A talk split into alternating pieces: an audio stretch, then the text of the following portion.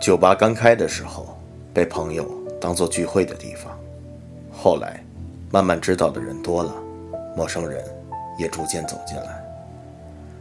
有一天下午，我翻出电磁炉，架起小锅，美滋滋的独自在酒吧涮东西吃。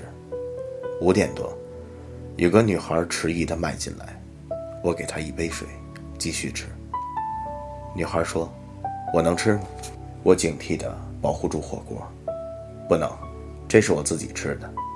女孩说：“那你卖点给我。”我说：“你是一个人来的？”女孩说：“是的。”我说：“这盘羊肉给你。”女孩说：“但我有男朋友。”我说：“快把羊肉还给我。”女孩说：“已经不是男朋友了。”我说：“那这盘蘑菇给你。”女孩说：“现在是我老公。”我说：“大爷的，蘑菇还给我呀！”出于原则，火锅太好吃，我无法分享，替他想办法弄了盘意面。他默默吃完，说：“你好啊，听说你这个酒吧是为自己的小狗开的。”我点点头说：“是的。”女孩说：“那没钱呢？”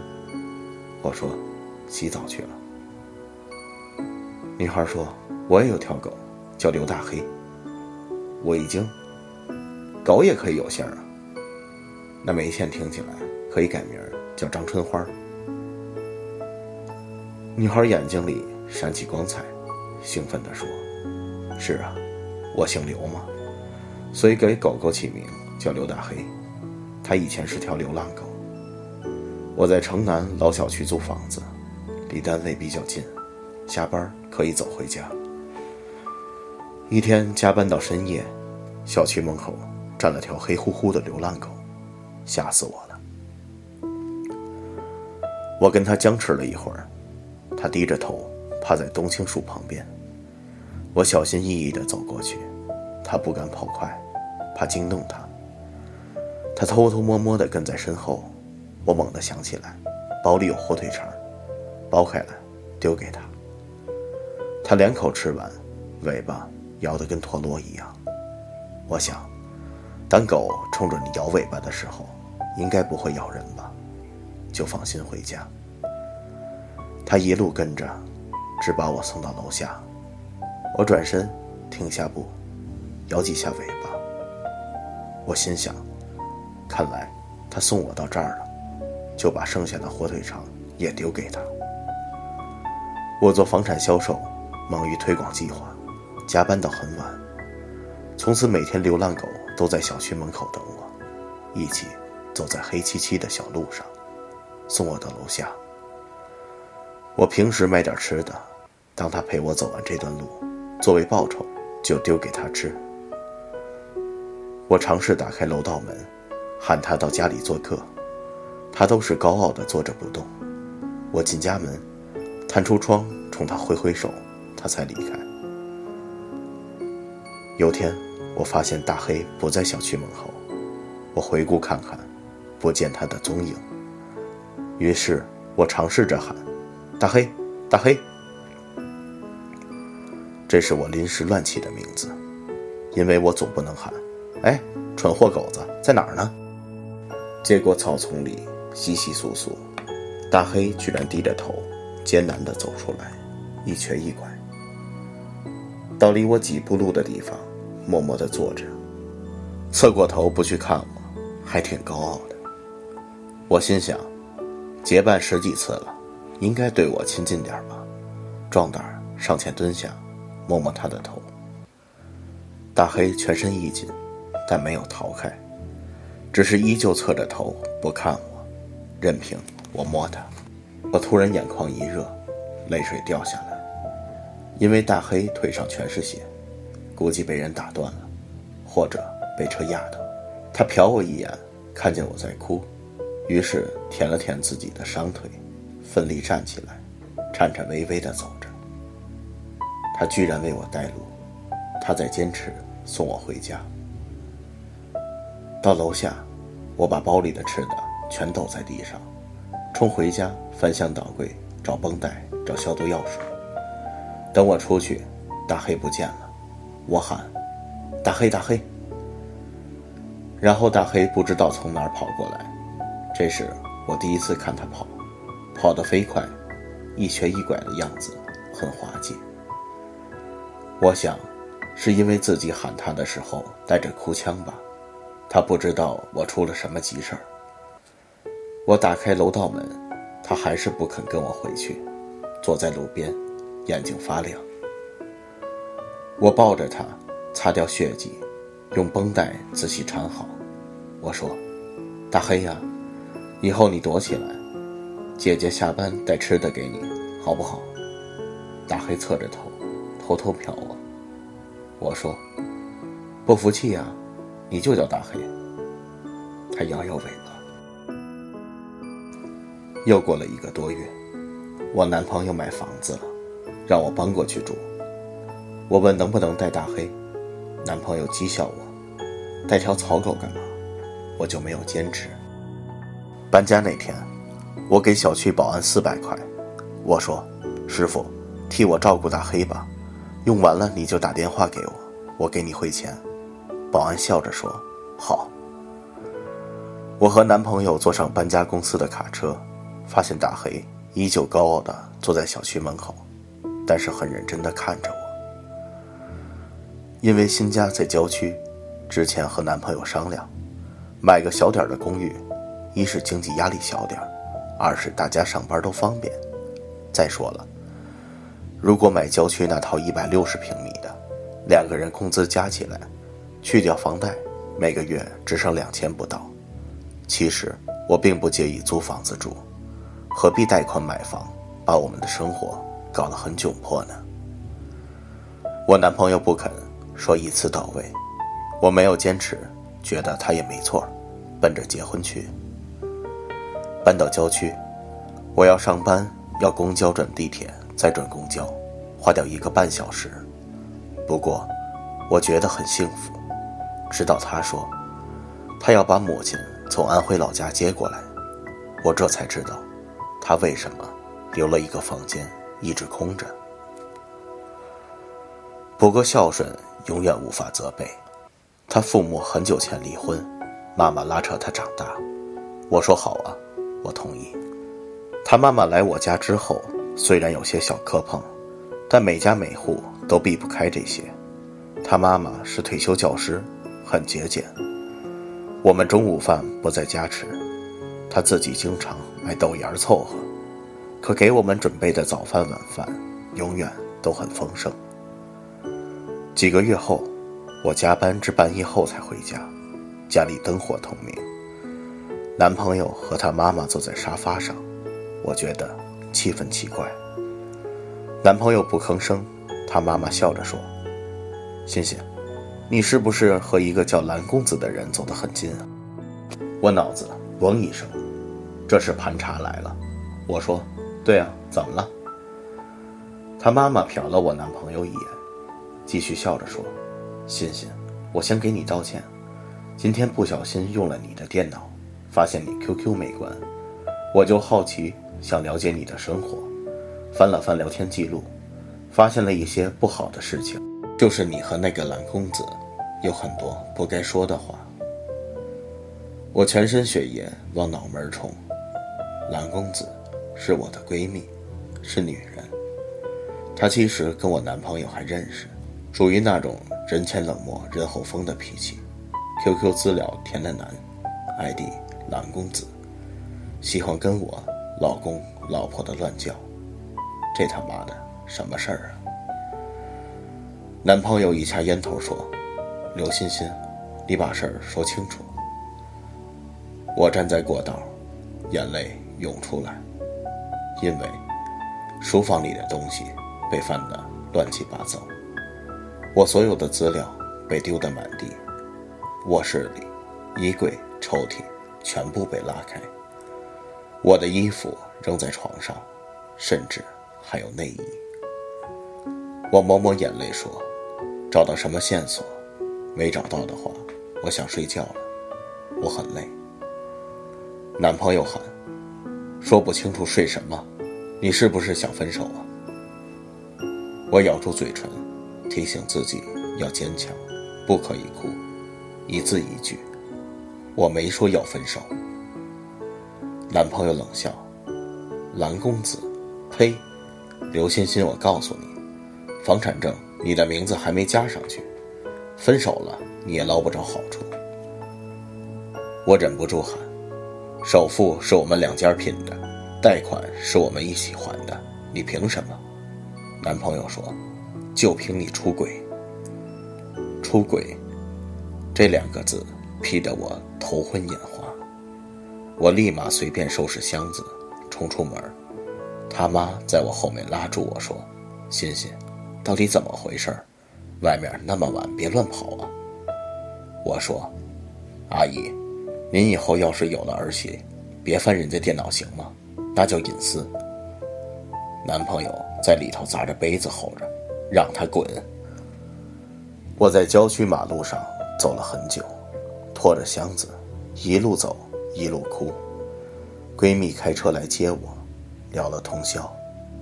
她说：“误会嘛？解释不就完了？”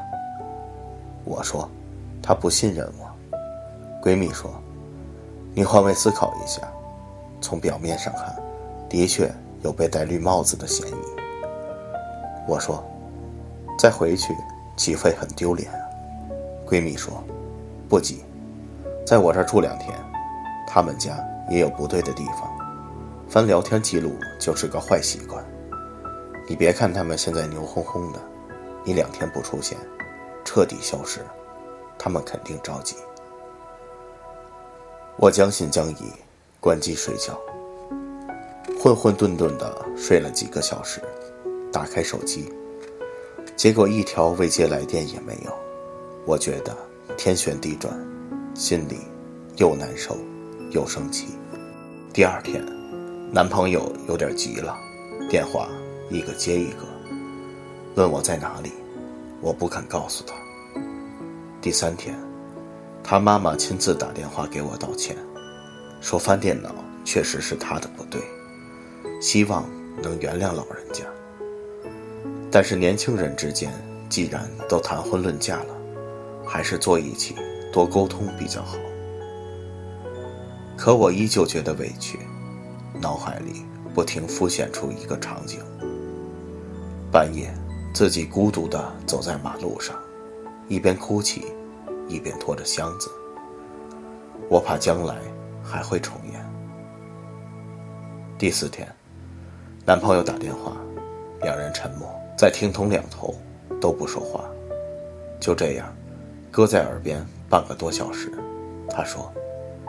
那冷静一段时间吧，我说好。半月后，我本来想上班，结果迷迷糊糊走到以前租的小区，保安看见我打招呼：“刘小姐，好久不见了。”我突然想起来，急切地问：“大黑呢？”保安笑嘻嘻地说：“没事儿，他现在是小区接送员，只要老人小孩回小区。”他就负责从小区门口送到家，大家也乐得给他点吃的，都挺喜欢他。你看，一条狗现在都能勤劳致富了。我刚看到，好像吴大妈买菜回来，估计大黑又去送她了。听到大黑变成小区明星，所有人都爱他，我心里有点失落，跟保安也没啥好聊的，就走了。没走几步，听见保安喊：“大黑！”我转身看到，大黑啪嗒啪嗒的从拐角跑出来，突然一怔，张大嘴巴，呆呆的看着我，眼睛里露出惊喜。我相信他是笑着的，因为他笑着就是这个表情。我蹲下来招手：“大黑！”大黑低头，吭哧吭哧的走近我，第一次用头蹭我的手。我说：“大黑，你还好吗？”大黑用头蹭蹭我。我站起来说：“大黑啊，姐姐下次再来看你。”保安说：“大黑回来，姐姐要走了。”大黑摇摇尾巴，我走一步，他就跟着走一步，然后走出了小区。我不敢走了，停下来喊：“大黑，快回去！”他不肯，贴上来用头蹭我。我的眼泪差点掉下来。大黑，现在姐姐也没有家了，你回去好不好？保安快步走上来，拽着大黑往回走。大黑从来没出过小区，这次他是怎么了呀？我不知道该往哪里去，昏头昏脑走到广场，坐在长椅上发呆。手机响了，一个陌生号码，接通是保安。姑娘，我把大黑关在保安室里，他不停的狂叫，疯狂扒门。我拗不过就打开门，他立刻跟一支箭一样窜了出去，转眼就看不见了。我估计他想找你。狗一辈子就认一个主人，要是方便，姑娘，你就带着它吧。我放下电话。站起来，四处张望，喊：“大黑，大黑！”然后，广场一个角落，钻出一条黑狗，很矜持地走到我身边，熟门熟路地趴下来，把头搭在我脚面上。我摸摸它的头，眼泪掉到它脑门上。电话又响，是彩信，房产证照片，上面有我的名字。男朋友打电话说：“欣欣，我们不要折磨对方了。”其实第二天我就申请加名字了，刚办下来。你看我，置死地而后生。你要是跟我分手，我人财两空。我妈想搬回安徽，我觉得很对不起她。我哭着说：“你活该。”她也哭了。欣欣，你别再理蓝公子了。我说，我现在就住在蓝公子家里。他说：“欣欣，你别这样，你能回来吗？”我说：“去你大爷的！蓝公子是小梅，女的好吗？”他说：“那欣欣，我们结婚好不好？”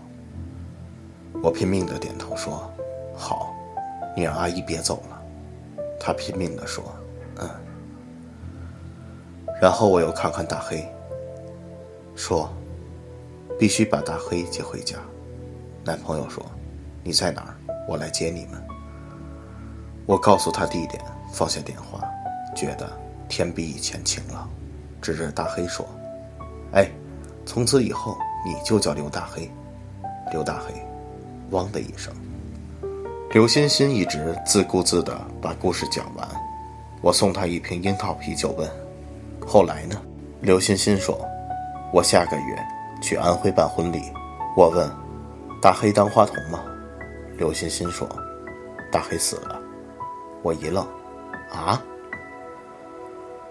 刘欣欣说：“大黑到我家一个星期，不吃不喝，婆婆比我还着急，请几个兽医来看。兽医告诉我们，大黑年纪老了，九岁了，内脏不好，没什么病，就是要死了。”不用浪费钱买药，但婆婆还是花了一万多，说必须让大黑舒服点刘欣欣擦擦眼泪说：“我下班回家，婆婆哭着告诉我，大黑不吃不喝，一点力气都没有。我一上班去，他还会努力爬起来，爬到大门口，呆呆的看着门外，一定是在等我回家。”刘欣欣眼泪止不住说。婆婆每天买菜，做红烧肉，做排骨汤，可是都等我回家了，大黑才会吃一点点我要摸着他的头喊：“刘大黑，加油！”他才吃一点点，很少的一点点。你知道吗？后来我请了几天假，陪着大黑，他就死在我的旁边，把头搁在我手里，舔了舔我的手心，然后眼睛看着我。好像在说：“我要走了，你别难过。”刘欣欣放下酒瓶。我现在回想，大黑那天为什么追我？为什么在保安室里发疯？为什么跑那么远来找我？是不是他知道自己快死了，所以一定要再陪陪我呢？我送他一张卡片，上面写着：“我希望和你在一起。如果不可以，那我就在你看不见的地方，永远陪着你。”刘欣欣说：“谢谢你，我喜欢梅倩，你要替我告诉她。”我点点头。他前脚走，店长后脚冲进来喊：“老板，你个狗逼又送酒，本店越来越接近倒闭了。”我说：“没呀，人家给东西了，你看。”欣欣送我一张照片，是他的全家福，男孩、女孩抱着一条大黑狗，老太太笑着合不拢嘴。